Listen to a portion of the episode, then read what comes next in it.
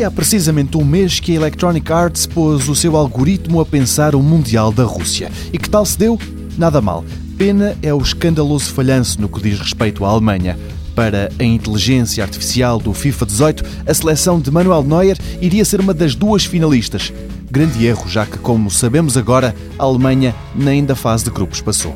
Outro falhanço nas previsões, a passagem da Costa Rica aos oitavos. Nesse grupo, quem passou foi a Suíça.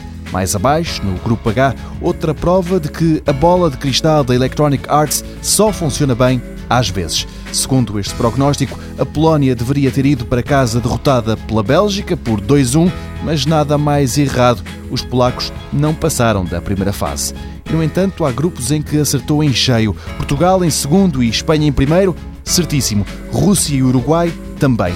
E o mesmo com Dinamarca e França e no grupo da Argentina e da Croácia. Tudo bateu certo até as posições. A passagem da Inglaterra, da Bélgica e da Colômbia também estavam previstas.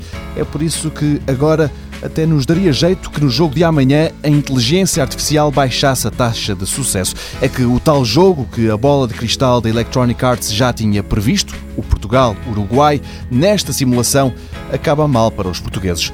O algoritmo diz que a seleção nacional perde por duas bolas a uma.